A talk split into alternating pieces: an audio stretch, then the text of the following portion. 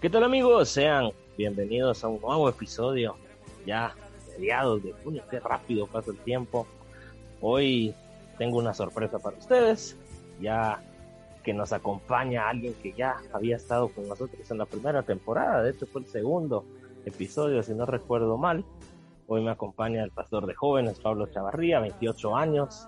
No sé si ya me lo ubicarán, si no en el transcurso de la plática seguramente se recordarán de él pero hoy vamos a tocar el tema que estamos tocando en la temporada, cómo formar generaciones en medio de la oscuridad que es el mundo. Así que sin nada más que añadir, les invito a que me acompañen a este increíble episodio. ¿Qué tal Pablo? ¿Cómo estás? Bienvenido. ¿Qué tal José? Pues aquí, contento de estar nuevamente, de que se dio el tiempo y el espacio para, para poder compartir un poco ideas, el tema. Me, me gusta, me agrada, me llama la atención, porque podemos platicar algunas cosas interesantes. Gracias por aceptar, sos el primero que va a venir aquí y esperemos que no sea la última vez, va. Este proyecto a lo mejor cuando miremos temporada número 25, y ahí vas a estar. Eh, antes de iniciar, me gustaría que nos contaras un poco más sobre quién es Pablo Chavarría, porque te cuento que desde la última vez que viniste, pues la familia ha ido creciendo y muchos posiblemente no sepan quién, quién eres. Pues sí, eh, sí, hay, cosas que han cambiado. Eh, pues, ¿qué te digo? Así en, en, poco, para no tomar mucho tiempo con, con una presentación. 28 eh, años, como dijiste, trabajo en una iglesia con un pequeño grupo de jóvenes. Ya llevo unos 5 años tal vez de estar con ellos, más o menos, un poquito más tal vez. padre, esposo, hijo, y pues ahí construyendo también estudiante. Entonces, eh, la vida se divide en múltiples partes, múltiples facetas, pero ahí estamos echándole ganas. Gracias por tu presentación. Y yo ya se lo he mencionado a los dos que estuvieron antes de nosotros, de, de tu persona, que qué chilero ser pastor de jóvenes siento yo y hablar de ese tema. ¿Por qué? Porque es verdad, los pastores pues mayores, no estoy diciendo que no puedan ayudar sobre este tema, pero los pastores de jóvenes, pues, vale la redundancia, son jóvenes también y posiblemente puedan entender mejor eh, los problemas que, pues vivimos nosotros los jóvenes, ¿verdad? De las redes sociales, etcétera, etcétera. Ya para iniciar, me gustaría que nos comentaras un poco sobre cómo nace tu ministerio, cómo fue tu llamado, hace cuánto eh, empezaste a pastorear, no sé, cuéntanos. Pues es un viaje no tan épico, o sea, no, no llegó una luz del cielo iluminando mi camino. Eh, realmente fue una cuestión de estar en el lugar en el momento preciso y que Dios guiara las cosas. En resumen, mi hermano que siempre ha estado atraído por la música y por, eh, pues ahí siempre ha estado en diversos grupos musicales, tocando en diferentes iglesias. Una vez que tenía un su, su compromiso en un lugar ahí por, creo que San Juan Zacatepeques, por, por ahí no tenían chofer, mi hermano todavía era pequeño, no, no, no le hacía mucho a manejar. Necesitaban quien los llevara y pues yo andaba con tiempo, me apunté a ir, pero pues regularmente pues ven al grupo a bajarse y yo estaba ahí y la pregunta es si usted que toca la guitarra, usted, usted, y usted qué hace, va. pues yo iba de chofer, realmente no iba a hacer nada, va. Entonces, eh, mi hermano, tal vez por sacarme de una pregunta incómoda, dice, él predica. Y mira, yo lo oh. que había dado era unas escuelas dominicales, este, me gusta enseñar, me gusta la enseñanza, me gusta compartir conocimiento, me gusta compartir ideas, eh, me gusta el debate, me gusta el diálogo. Entonces, cuando mi hermano dice eso, pues yo digo que sí, que sí, eso, eso, eso puedo hacer. Y eh, ahí pactamos una actividad en como a las dos, tres semanas y ya cuando me fui empapando de la actividad, era una actividad al aire libre, era una actividad evangelística, era una actividad de varias iglesias, llegaron bastantes personas, se dio la predicación, aceptaron 11 personas, eh, primera vez que yo me subí en escenario a hacer eso, y pues a partir de ahí dije, bueno, creo que Dios estaba poniendo algo en mi corazón y vamos a seguirlo. Me metí a un seminario, estudié unos años ahí y pues ahora pues ya desarrollando en la iglesia un poco de experiencia y también conforme el avanza la vida, pues uno también va aprendiendo cosas. O sea, ya ahorita casado y todo, pues también te cambia la perspectiva un poco más, más rápido. Y, y pues ya, aprendiendo, ese es el camino y pues lo que falta. qué, qué buena historia. La pregunta aquí es, ¿qué hubiera pasado si tu hermano decía, él es el guardaespaldas? ¿no? ¿Dónde estuvieras hoy? ¿Qué serías vos? Eh, no sé, hubiera estudiado ahí artes marciales mixtas.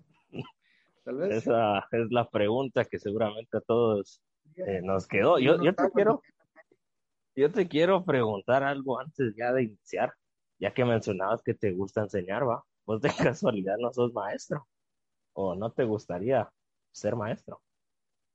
Fui maestro de, de, un colegio. Sí, trabajé, de hecho, en el colegio donde estudié, en la América Latina, ahí en la zona 13. También trabajé año y medio dando ahí eh, pues, la clase de religión, y pues haciendo otras actividades también que, que desarrolla ahí el, el, colegio. Entonces, también ahí eh, me, me, me, dio un, un poco la, la, tarea de ser maestro un tiempo eh, con adolescentes y también aprend mucho aprendizaje, la verdad ya que mencionabas que has trabajado con adolescentes, ahora con un pequeño grupo de jóvenes, vamos a entrar ya de lleno y de hecho directo al grano. Te pregunto, ¿qué papel juega la iglesia en la vida de los jóvenes hoy en día? Pues mira, es, es, es complejo porque el papel de la iglesia es acercar a la gente a Cristo.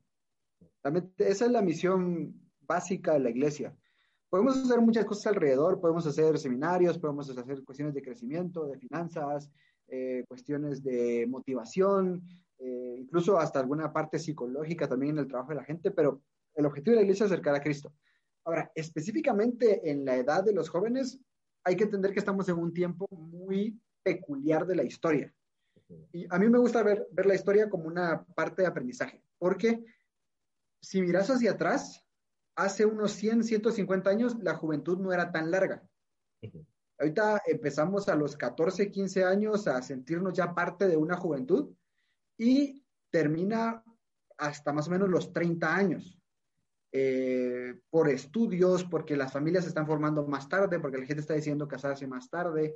Entonces, creo yo que como la juventud se amplió en espacio, también la iglesia tiene que adaptarse a ese rol.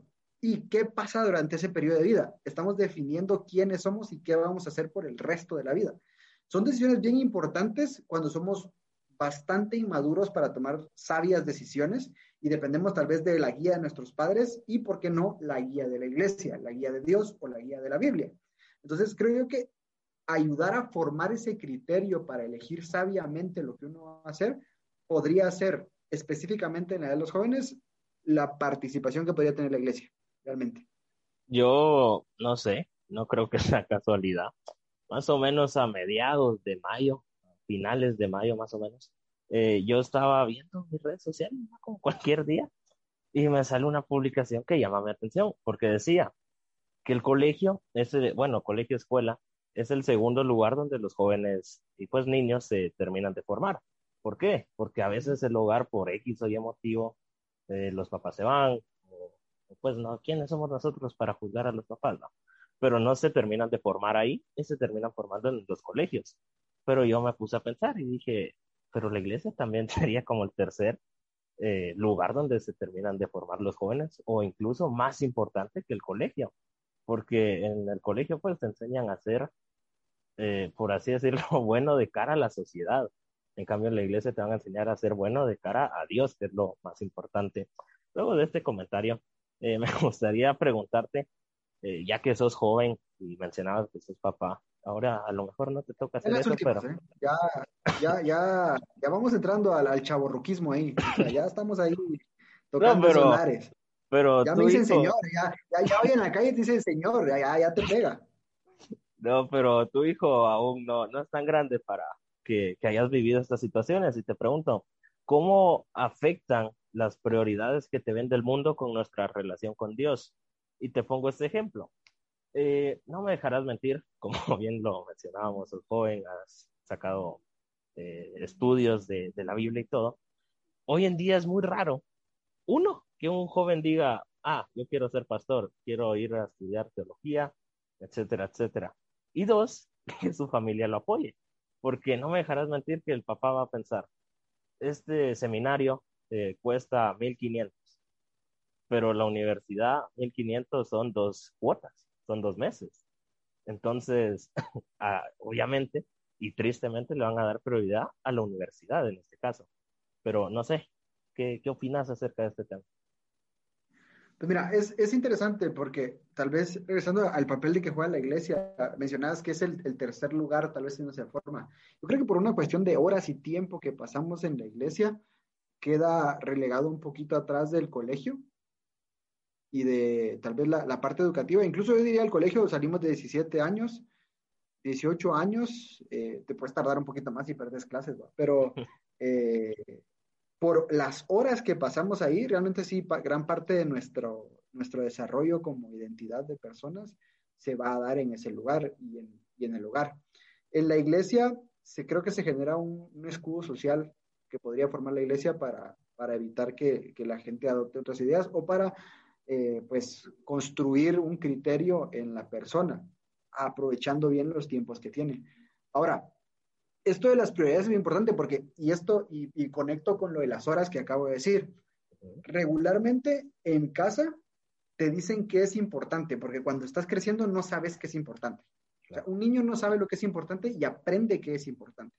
Entonces, cuando estás en casa y vas viendo el tiempo que se dedican a ciertas cosas, aprendes también dónde tiene que estar tu tiempo y también en qué te hacen presión para crecer y desarrollarte. Entonces, eh, creo yo que en este tiempo muchos padres, y más en un país como el nuestro, donde todavía estamos en, pues es un país en vías de desarrollo, eh, la economía, y hay mucha gente que está buscando siempre ese, ese salto social, ¿no? De mejorar su condición económica, y en los estudios ven ese buen futuro, que está bien, o sea, no digo que está mal, pero hacer un sobreénfasis en el desarrollo de esa parte y de la importancia que tiene, relegando, por ejemplo, tu relación con Dios o tu relación con la iglesia, que no es lo mismo que Dios, o sea, es una cuestión aparte, pero la parte de, interactuar en la comunidad de fe, eh, cuando la haces a un lado por la parte de los estudios, le estás mandando una señal a los hijos de que es importante. Y muchos jóvenes que, que son cristianos de segunda generación, quiero decir, cristianos que son hijos de gente que ya formó una familia siendo creyentes. Entonces, estos cristianos crecen con la idea de que los estudios son más importantes, incluso pueden hacer un lado la iglesia por el éxito profesional o por el éxito académico. Entonces, eh, nos topamos con eso de cómo sentar prioridades. Y realmente, entonces, esto no tengo una respuesta clara de eso, pero cómo sentar prioridades en casa para que los hijos y los futuros jóvenes entiendan que Dios es prioridad sobre todas las cosas, sabiendo que el desarrollo académico es importante, el desarrollo profesional es importante, el, el, el, buen desarrollo social es importante, pero que debe haber una jerarquía de prioridades, si lo puedes ver así, en donde Dios va primero, que si no te lo enseñan en la casa, probablemente no vas a desarrollar ese hambre, esa hambre por, por estar en la iglesia o por conocer acerca de Dios. Estoy totalmente de acuerdo estoy totalmente de acuerdo con lo que mencionabas, porque, digamos, uno cuando es joven, como bien lo mencionabas, uno no sabe que es importante. A mí a lo mejor me dan 100 quetzales y yo lo que voy a hacer comprarme, no sé, un juego o algo así. Pero un adulto va a decir, ah, estos 100 me pueden servir para comprar comida, para hacer pago, etcétera, etcétera. Y desde ahí ya se empieza a, ver qué es más importante. Ahora, como lo mencionaba sobre Dios, eh, pues yo, yo lo veo así, es un claro ejemplo, es lo del diezmo. Muchas personas a lo mejor, pues no nos vamos a meter tanto a este tema, pero muchas personas... Sí, es un tema larguísimo y, no, polémico también. No, no dan prioridad a lo que prioridad es, porque pues al final de todo, Dios es el que nota todo y tendríamos que enfocarnos 100% a Él, pero el mundo, eh, pues como que te nubla la visión, se podría decir, y, pues básicamente es triste porque muchas personas lo, lo viven así. Y eso conecta con lo que te iba a preguntar, que por qué algunos jóvenes buscan la felicidad fuera de Dios, bueno, la aparente felicidad fuera de Dios. Y acá me gustaría que lo partiéramos en dos. Uno, los jóvenes que no son cristianos en lugar de ir a una iglesia prefieren ir a una fiesta. Y los jóvenes que son cristianos pero dicen, ay, hoy hoy es sábado, hoy es domingo, no me quiero unir al servicio porque hay una chamusca aquí en mi cuadra, prefiero ir a divertirme y dejan a Dios en segundo plano. ¿Qué opinas? Pues mira, yo creo que viendo esta pregunta, a mí me nace una pregunta, es que tendríamos que partir por definir qué es felicidad, porque es una cuestión muy subjetiva. Claro. Lo que es felicidad para mí no necesariamente la felicidad de Josué, porque probablemente aprendimos conceptos diferentes de qué es felicidad. Lo que podríamos decir de forma general acerca de la felicidad es que estamos en un mundo más instantáneo, no rápido. Ya no estamos en un mundo rápido, estamos en un mundo instantáneo. Entonces, eh, la gente quiere felicidad instantánea, quiere satisfacción, quiere bienestar o incluso podrías colocarlo placer instantáneo, rápido, eh, vivir el presente al máximo. Y tú creo que todos hemos escuchado esa frase, vive tu hoy al, al 100, ¿no? Que no digo que hay que vivir un presente miserable, porque la, búsqueda de la felicidad es importante. Buscamos esa sensación de paz, de tranquilidad, de, de, armonía con lo que estamos haciendo. Pero como cada quien construye su definición de felicidad en base a su contexto, su familia y todo lo que está alrededor, yo creo que los jóvenes cuando buscan la felicidad van a consumir lo que tienen a su alrededor, lo que se les ofrece. Entonces, porque no van a consumir algo que no está a su alcance. Entonces, yo creo que, por ejemplo, eh, alguien encuentra su felicidad en el deporte. Puede generar una obsesión con eso. Puede hacer lo que llamamos ahora una toxicidad en eso, ¿no? Por ejemplo, un, fanático deportivo que va al estadio y se pelea con alguien en la calle por defender los colores de un, de, un, de un equipo que no le interesa la existencia de ese aficionado, pero genera una afición. Ahora, se puede generar una afición eh, pues sana hacia algo. Pero encuentra su felicidad esta persona en esa afición que tiene. Ahora, una persona podría encontrarlo, por ejemplo, en, las amistades o en, salir a, fiestas o ir al cine. O sea, ¿cómo encontrar la felicidad? Alguien lo puede encontrar, por ejemplo, una persona tranquila puede encontrarlo, a mí me gusta estar en casa, jugando PlayStation 4 por ocho horas seguidas, haciendo streaming en Twitch, aunque tenga dos vistas ahí, dos, dos seguidores, pero, pero está contento haciendo eso. Entonces, creo que buscar la felicidad fuera de Dios es natural de cierta manera, porque todas las personas van a buscar felicidad, van a buscar esa sensación de bienestar. Ahora, cuando conoces a Dios, vas a buscar esa sensación de seguridad, de bienestar y de paz y de gozo y de tranquilidad en lo que Dios enseña y en la forma en que concebir la vida, porque tenemos que estar claros, la vida no siempre va a estar bien van a haber cosas difíciles. Pero este, puede ser feliz a pesar de, esas cosas. Entonces, yo creo que, ¿por qué las personas buscan fuera de Dios su felicidad? Creo que iría más por el lado de que buscamos algo instantáneo en este tiempo. Y los jóvenes principalmente están buscando instantáneo. Buscan el like de Instagram, buscan el, el, lo viral, buscan, no sé, incluso buscan eh, el ser como sus estrellas, ¿no? O sea, una estrella deportiva, una estrella de la farándula, eh, no sé, si construís tu felicidad viendo las Kardashian, pues ahí estamos ya. Un poquito este, difícil, ¿no? Que construyas un buen concepto de qué es felicidad. Ah, tenés razón. Y, esto va a... No sé qué es la felicidad para el Pesci. Esa es buena pregunta. La felicidad es estar junto a la idónea. Es broma. Eh, pues lo que mencionabas también, pues es muy subjetivo. Porque yo te puedo decir, para mí la felicidad es estar grabando, pero a lo mejor vos me decís, estás loco. Para mí felicidad es estar sentado, simplemente viendo la calle, pasar carros con una taza de café, tranquilo, y estás feliz, pero es muy subjetivo. Y, y cabal mencionabas algo que es instantáneo, y eso eh, me gustaría juntarlo con lo que te iba a decir que qué hacer para no contaminarnos, en el sentido de, pues yo soy joven, tengo 18 años, eh, me saca 10 años, y a lo mejor vos lo podrás entender un poquito mejor. Yo recuerdo, no sé, hace 10 años, 8 años, que uno iba en la calle y vos mirabas a alguien fumando y decías, chica, ese tipo hasta te persignabas, va, rápido, para que no, no, no acercarte a él. o, era un poco más escandaloso. Ajá, o, ibas a, a, un supermercado algún restaurante, que por cierto no es bueno salir, seguimos en pandemia, mucha gente ya se lo olvidó, así que no salgan, por favor. Y vos mirabas a dos personas del mismo sexo agarradas de la mano, decías, si no son familiares, aquí hay algo. Y ahora que, que estamos ahora todo lo virtual, vino la pandemia y todo, eh, pues uno se puede contaminar como que más fácil, porque en tu teléfono, como te puede llegar un link para unirte a un servicio de jóvenes, te pueden llegar cosas que, que vos decís, wow, yo no quiero, o, o, hay jóvenes que dicen yo no quiero, pero terminan cayendo en eso. Entonces, ¿cómo no lograr contaminarnos ahora que todo está al alcance de un clic, básicamente? Bueno, yo creo que eh, me voy a poner bíblico, ¿eh? Segunda de Corintios 10.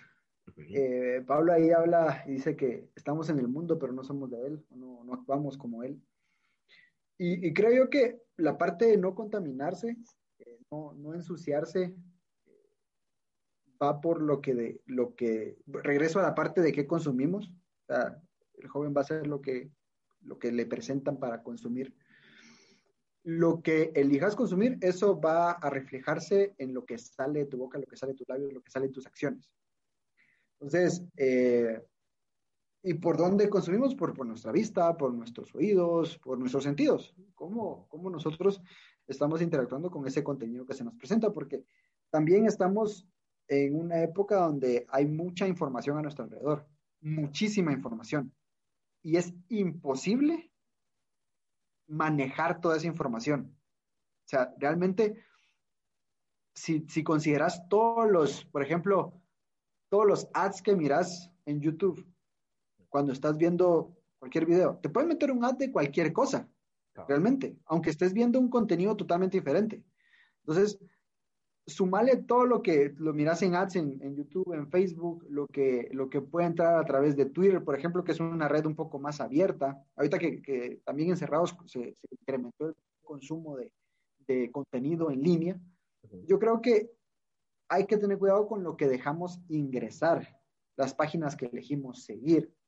Y cuando, digamos que rompen nuestros escudos, nuestras barreras, así estilo Star Wars, Star Trek, que cayeron los escudos, pues entonces tenemos que saber filtrar también en nuestra mente lo que está, lo que está ingresando, pero creo que va a la parte de, de la voluntad y de elegir qué es lo que nosotros estamos consumiendo, porque no esperemos construir una, no sé, un carácter sano si estamos consumiendo cosas que no convienen. No esperemos construir, por ejemplo, una sexualidad buena si consumimos mucha pornografía, porque ahí hay muchas mentiras que se están contando. Entonces, este, creo que depende de qué, nosotros elegimos consumir. Y creo yo que así como todo está a un clic ahora de alcance, también un clic está para cerrar lo que estamos viendo. O sea, tan fácil es entrar y tan fácil es salir. Pero la voluntad de salir a veces es más, es más lenta. te, te, cuesta más dejarlo que, entrar muchas veces a eso.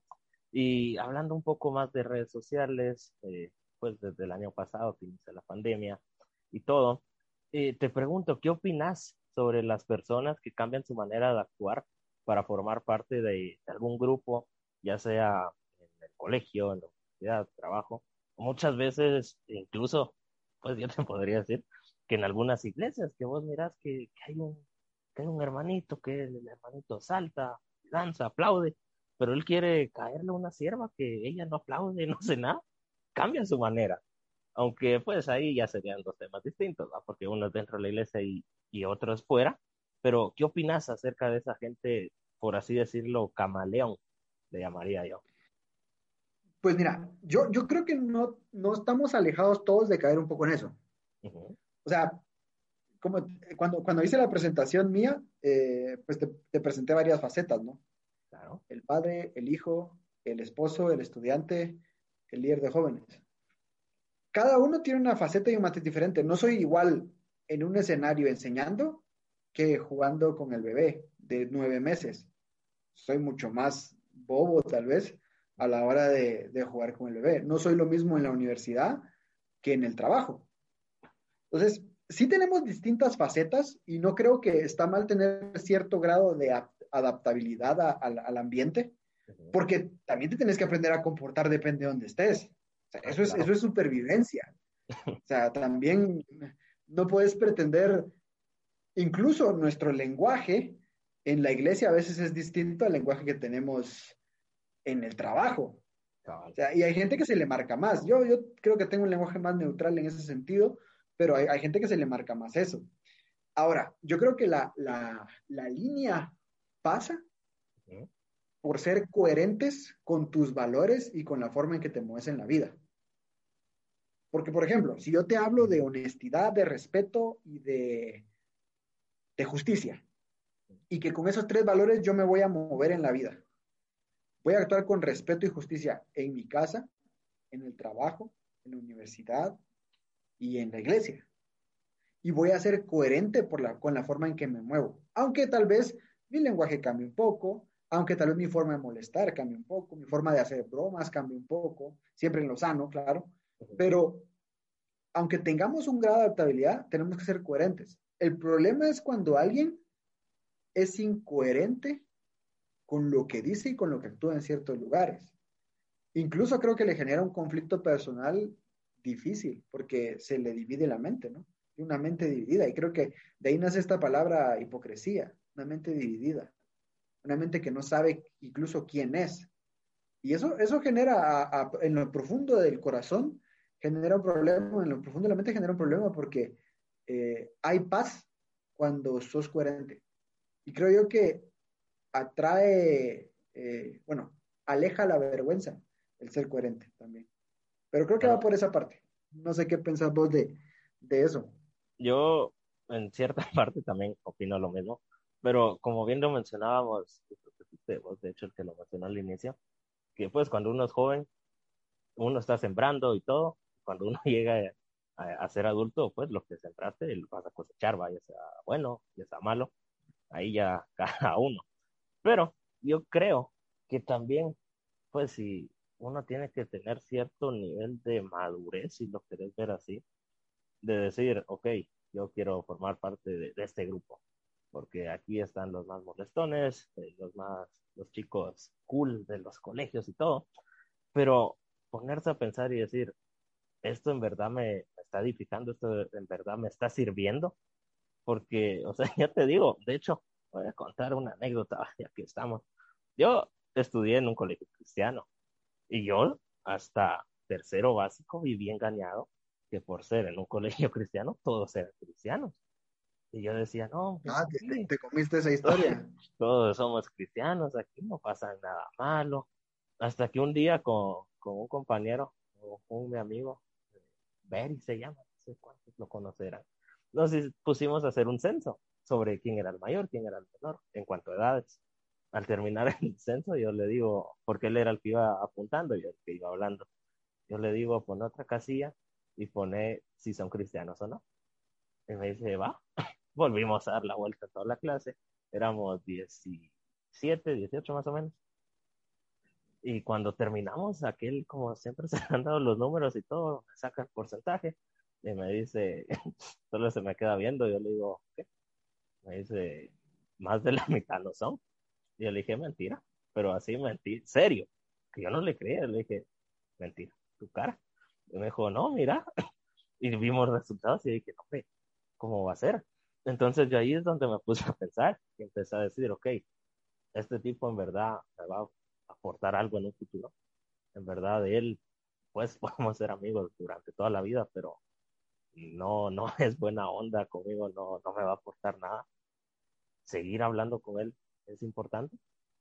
Y, creo que eso es lo que a muchos, como bien mencionabas, ¿va? que estamos a un clic de cerrar lo, lo, malo, pero a veces uno le cuesta soltar todas esas amistades. Eh, pasamos a lo siguiente y te pregunto, ¿es bueno que un cristiano se haga amigo de gente del mundo? Eso va un poco relacionado, pero no sé, ¿qué opinas? Yo recuerdo, eh, de hecho, para los que están escuchando, ¿va? que y por eso te lo pregunto. Yo recuerdo que vos un sábado mencionabas algo de esto, y no sé si fuiste vos o alguien más mencionaba que muchas veces nosotros somos lo más cercano a una Biblia que va a estar de una persona en conversa. Pero no sé, ¿qué, qué opinas? Amplianos este, este tema. La, respuesta, la, respuesta en corto es, eh, ¿es bueno? Sí, es bueno.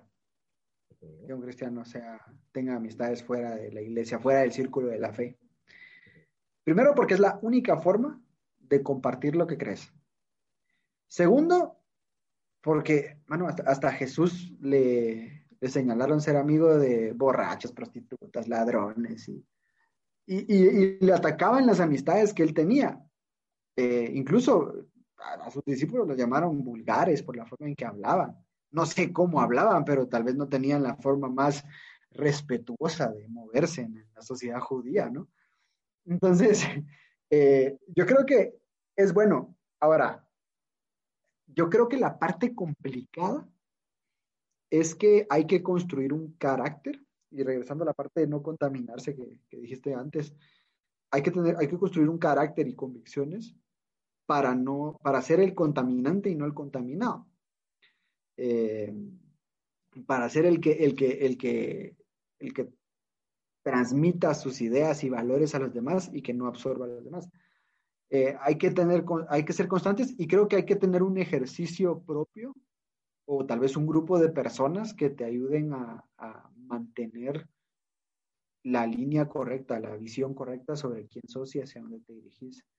Eh, yo tengo un grupo de amigos, hablando así, en, ejemplos, yo tengo un grupo de amigos en donde pues tenemos rato no reunirnos realmente, pero reuníamos esporádicamente para ver cómo estamos, compartir algunas cuestiones de la fe, compartir algunas cuestiones de, incluso personales en cuanto a cómo se va desarrollando nuestra vida y que te permite mantener el, foquito bien colocado en la meta, ¿no? Entonces, yo creo que si una persona no ha construido ese carácter, el problema es que no va a poder evitar contaminarse, porque no tiene la convicción para resistir. Claro. Yo creo que, eso, es, bien subjetivo porque también el carácter se forma estando en la situación. Yo creo que aquí también entra un poco sobre saber quiénes somos, tener identidad y poder decir, ok, pues a quién, pues yo pienso, ¿ah? que a quién le vamos a predicar y todo si solo nos juntamos en la iglesia. O sea, que pues, o sea, está bien, va. Pero, ¿qué pasa? Si vos salís, como bien mencionabas, grupo de amigos, y creo que todos hemos tenido y tenemos amigos del mundo, pues es más fácil, eh, pues, por así decirlo, convencerlos de, llegar a las iglesias. Ahora te cambio un poco la pregunta y te, te, te digo, ¿qué hacer si un cristiano se enamora de una persona inconversa, ya sea hombre, ya sea mujer, ya sea hombre y hombre, ya sabes, ahora el mundo todo lo ve normal, no sé, ¿qué, qué hacer en esa situación? bueno, pues lo, otro no, sí, sí, lo que mencionaba es como la, la normalidad. Eh, ahí sí ninguno sería creyente, ¿no? Porque no, es como mezclar agua con aceite, no se puede, aunque algunos tratan, pero no se puede. Ah, este, bueno, creo que ahí vamos un poquito más allá de la amistad. Y mira, yo, yo daría un consejo práctico en eso, porque cuando te enamoras, para empezar, no lo ves venir tan claro. Cuando te enamoraste, cuando te das cuenta que estás enamorado, ya estás. no, no lo planificaste tan claro.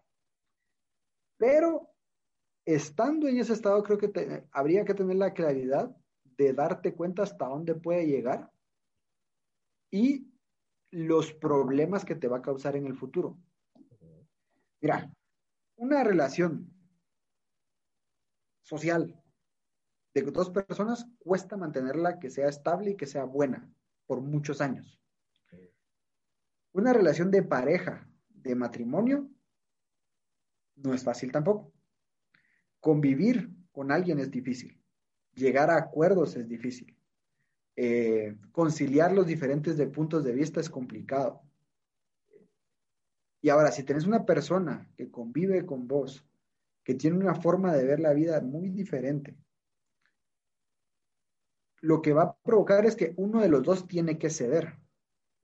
Al final, uno de los dos tiene que ceder. Pero para llegar a ese punto, va a haber conflicto. Y eso es problemático. Yo realmente como consejo práctico diría cualquiera que esté en la situación, pensarlo, pensarse a dónde te va a llevar y si te querés realmente complicar la vida después. Y en una cultura tan familiar como la nuestra en Guatemala, creo yo que es más complicado porque no te casas solo con la persona o no tienes una relación con la persona, sino con toda la familia. Entonces, ahí se vuelve más complejo porque no solo es tenés que dialogar con la diferencia de opinión de tu pareja, tenés que dialogar con la diferencia de opinión y tal vez los gestos o los disgustos que te podría causar la familia de tu pareja. Entonces ahí se vuelve todavía más compleja la situación y si alguien se quiere evitar esos problemas, mejor no busque por ese lado. Pero no es un tema sencillo. Ahora te pregunto, ¿qué pasa si alguien se enamora de alguien que es de otra religión, ya sea de la iglesia imperial, mormones, etcétera? etcétera. ¿Sería el mismo consejo pues, o ahí varía cae, cae. un poco? Creo que es peor. Porque asumamos, partamos de, de, una idea imaginaria en donde los dos tienen sus convicciones bien claras. O sea, ninguno va a estar dispuesto a ceder tan fácil. Va a haber conflicto. ¿Cómo? Y es que cuando, cuando estás entrando en una relación, estás muy emocionado y no estás pensando en todo lo demás, no estás viendo eh, la, foto a lo lejos, no estás viendo en perspectiva. Y ahí te perdes un poco. Pero cualquiera, lógicamente, te podría decir, esto va a traer problemas en el futuro. Pero como estás emocionado, preferís ignorar esas advertencias. Entonces, yo creo que con una persona que tiene sus convicciones muy claras y las dos personas se, presentan a esa relación con las convicciones muy claras, va a haber conflicto. Y al final, como te digo, uno de los dos tiene que ceder. Y va a ser el que tenga las convicciones más frágiles, realmente. Complicado en ambos casos, ya sea de, otra religión. Sí, yo creo que el, caso donde las dos personas las dos personas tienen una creencia es es más difícil, siento yo. Porque cuando, uno, cuando hay uno que no tiene, o sea, no cree en nada y realmente todo lo de la religión y la fe le, le importa poco, eh, la persona cristiana en este caso, lo que va a pasar es lo único que va a tener es indiferencia, lo cual a la larga desgasta. Pero eh, no es tan difícil de ver como una oposición clara. O sea, dos puntos de vista que se contradicen uno a otro. Totalmente de acuerdo. Ya hemos pasado el Ecuador del episodio y me gustaría saber, no sé, tal vez nos contás alguna experiencia, algún tip que usan ustedes donde actualmente estás pastoreando y te pregunto cómo atraer a los jóvenes a la iglesia ahora que, pues seguimos en pandemia, pero hay lugares que a lo mejor dicen, va, eh, que sea presencial, el distanciamiento social y todo, pero hay jóvenes que a lo mejor en sus casas no los dejan ir porque pues, siguen teniendo miedo a contagios, etcétera, etcétera. ¿Qué, ¿Qué hacer en esta situación? ¿Cómo atraer a más jóvenes en estos tiempos? Mira, yo creo que hay que ser muy inteligentes con esto. Y, y hay, hay, dos caminos para atraer jóvenes a la iglesia. Uno es tomar una perspectiva muy empresarial, en el sentido de que vas a tener un marketing muy bueno vas a ofrecer cosas muy interesantes. Pero ahí estás cayendo en lo peligroso de también vender humo, de vender mentiras. Porque eso hace el marketing. El marketing te, pone expectativas altas, o sea, te, te, dice que esto es tan bueno que lo necesitas cuando realmente no es tan bueno. Y vas y lo adquirís. Tratar a la iglesia así es peligroso. Y muchas iglesias se han ido por ese camino, hacer a la iglesia cool, digamos. Que tampoco es que nos cerremos a la idea de aprender cosas de lo que están haciendo algunos para traerlos y tratar de hacer interesante eh, cómo envolves un contenido. Pero creo yo que la forma de, de atraer jóvenes a la iglesia pasa por la parte de ser coherentes y sinceros y que realmente puedes agregar algo de valor en la gente.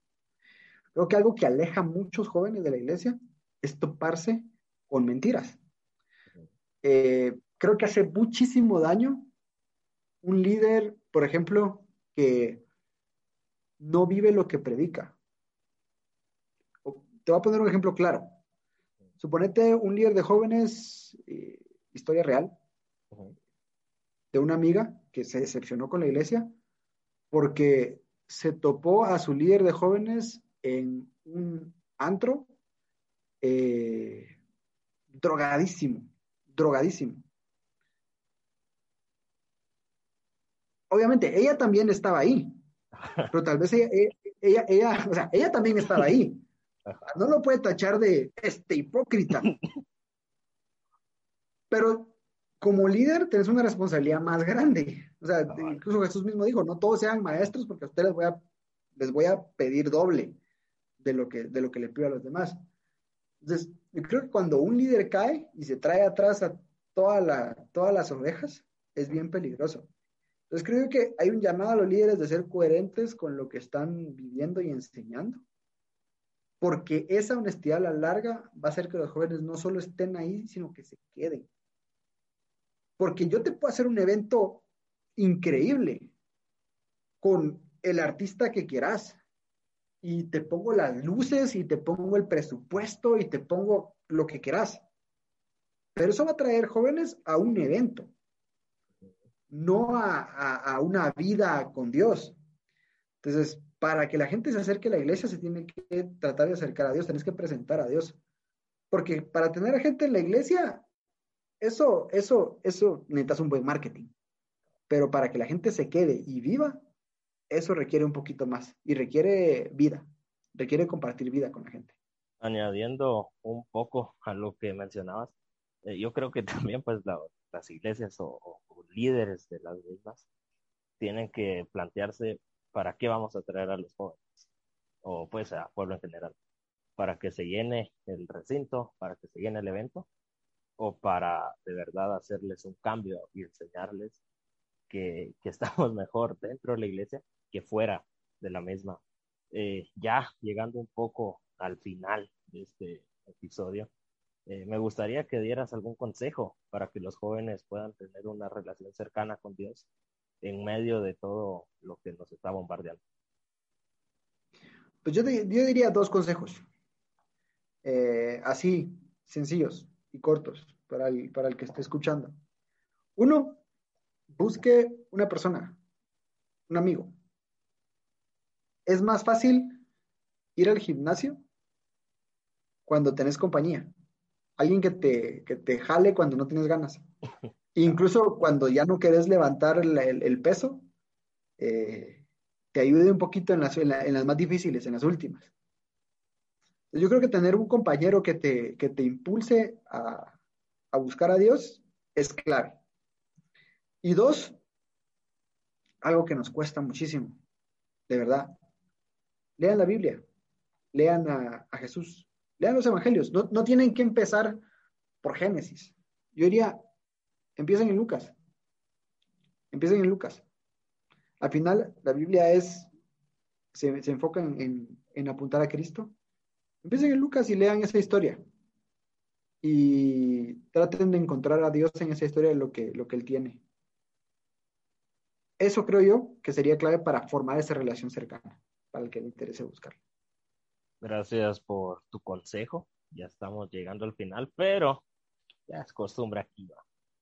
Y entramos al callejón de los cuentazos, al callejón de las preguntas. Muchos lo aman, muchos lo temen. Son tres preguntas ahora. Soy benevolente con los invitados. Eh, yo te hago dos, vos me haces una, y al final yo termino haciendo otra pregunta. Lo mismo de siempre, lo primero que se te pase por la mente, eso me respondes. ¿Estás listo? Claro, vas a preguntar eh, vos primero. Sí, dos yo, después vos una y yo cierro. Ok, comenzamos. La primera pregunta es, ¿cuánto es 473 por 72? No, no es cierto. Imagínate que se te haya preguntado eso. Sí, hubiera sido un poco raro. Ah, hoy sí, ya en serio. Eh, ¿Te gusta el fútbol? Sí, lo disfruto bastante. ¿Quién gana la Copa América 2021?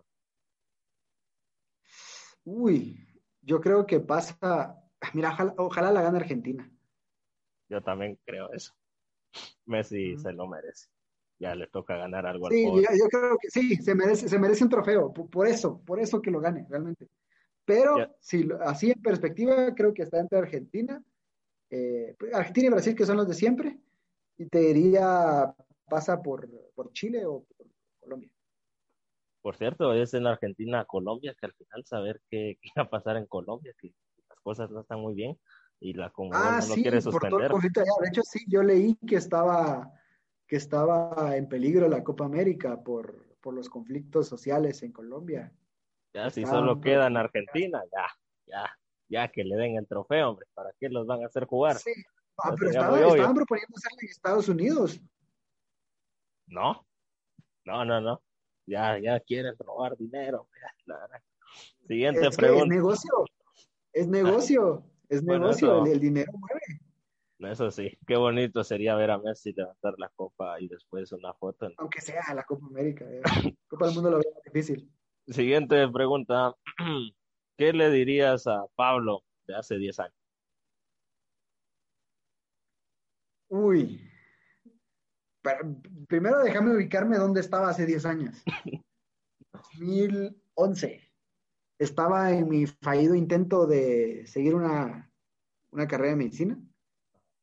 Y este, pues tenía 18 años. Estaba de tu edad. Ajá. Estaba de tu edad. Ah, yo diría. Uy, ¿qué, ¿pero qué, qué me diría? ¿Un consejo? Sim- Simplemente me miro y qué me digo. Lo que vos te querrás decir, ya sea un consejo o no sé, ¿qué, qué le diría? Ah, mira, no, no le diría nada que cambiara lo que, lo que me tocó vivir. Porque, porque estoy contento donde estoy. Ok. Pero creo que sí le, le advertiría que cuidara la relación que tiene con, con las personas. Eh, creo que uno de mis, de mis errores es que yo las amistades las dejo a veces olvidadas. Entonces creo que eso sí lo, pediría. Creo que eso me, me hubiera ayudado para tener consejo. eh, o al menos apoyo en algunas cosas. Entonces creo que eso, que, que fuera más insistente en, en mantener mis amistades buenas. Buen consejo. De hecho, puede ser utilizado por algún otro joven que vaya a estar escuchando. Ahora te dejo el tiempo. ¿Qué me vas a preguntar? ¿Qué? ¿Qué quieres saber de mí?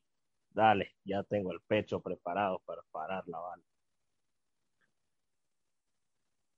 ¿Cómo te miras en el futuro en, en la iglesia? O sea, de tu persona en participación. Pero futuro, futuro en cuánto tiempo?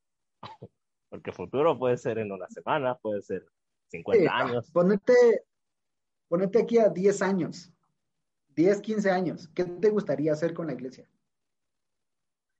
Uf, sí, buena pregunta, la verdad. Eh, viéndolo así directamente eh, en la iglesia, como lo preguntabas, a mí me gustaría, no sé, tal vez estar sirviendo en algo más. Yo en hace qué, dos, tres años tal vez, intenté entrar en la alabanza. Vi que era muy complicado, vi que no, esto no es para mí, me salí. ¿Tocas Pero un instrumento? ¿Cantas? no, toco la trompeta. De hecho, tocaba en la alabanza del colegio, pero pues ya me gradué, ¿va? entonces ya, ya en la U Ah, no, no hacen eso. La trompeta no es fácil. Sí, la verdad, no es por aquí, es, dejo la humildad de lado, ¿va? pero la verdad es que sí, pero ya a die- en 10 años, no sé, me gustaría estar a lo mejor, eh, ¿qué te digo yo? Eh, que algún colegio o alguna iglesia, cosas así, pues que me invitaran, ¿no? Para ir a dar, no sé, alguna charla, algún seminario, cosas así, porque ya que me gusta hablar y me gusta hablar más sobre esos temas, pues que mejor, ¿no? Dos por uno, ni en Dominos hay esas ofertas. Está bien. No, está, está bueno. Plantéatelo, pensalo. ¿Cómo podrías llegar a ese punto? Ahora yo cierro con la siguiente pregunta, que sería, ¿este episodio fue? Muy interesante plantearme eh, ciertas cosas y creo que da para más. Creo que este episodio fue la primera parte. Este ya dejamos aquí. ¿Irá a ver segunda parte? ¿No irá a ver? Sigan para saber si en verdad va a haber. Bueno, ahora sí, ya estamos quedando despedidos. Te agradezco nuevamente por haber eh, venido. Te dejo el tiempo para que te despidas, mandes saludos, eh, des aquí promociones, no sé. El tiempo es tuyo. Pues, eh, a los que escuchan el podcast, realmente, si hay algo de valor en todo lo que dijimos, traten de, sacarlo. Eh, creo yo que el, diálogo y la, la, cuestión de transmitir ideas está ahí. Si hay alguna forma de, de que ustedes conversen internamente con, con, lo que nosotros estamos diciendo, háganlo. También planteense la idea de cómo están buscando a Dios. Y pues sigan visitando este podcast. Van a ver seguramente más temporadas y más, más temas que está planteando José. Gracias José por la invitación y pues esperamos no sea la última. Tal vez hacemos algún tema ahí de, fútbol. Ya, ya nos dijiste aquí la segunda parte, pues ahí van a estar atentos. Eh, ¿Cuándo? Mr. Chip? no, ya te emocionaste. Yo, yo soy más de Maldini, la verdad. Eh, gracias. Ah, Maldini, Ah, bueno, bueno. Maldini es un ejemplo. No tiene un pelo de, tonto, como se le dice. Sí, ah, sí, no tiene un pelo. Ah, sí, sí, Ahora sí, estamos quedando despedidos. Gracias eh, por haber aceptado. Eh, les recuerdo, pueden suscribirse. YouTube, Instagram, Spotify, eh, Apple Podcast y Google Podcast, si no estoy mal. Y varias. Pueden seguirnos. Estamos en todos lados. Poco a poco se va creciendo. les agradezco por escuchar. No está de más recordar salir de casa y si en dado caso quieren salir por X o motivo, usar mascarilla, alcohol en gel, porque solo así, si nos unimos todos juntos como guatemaltecos y guatemaltecas, sacaremos adelante a Guatemala de esta dura crisis. Sin nada más que añadir, que Dios les bendiga, que pasen una excelente semana. Se despide de ustedes, su servidor y amigo, soy Acevedo. Muchas gracias.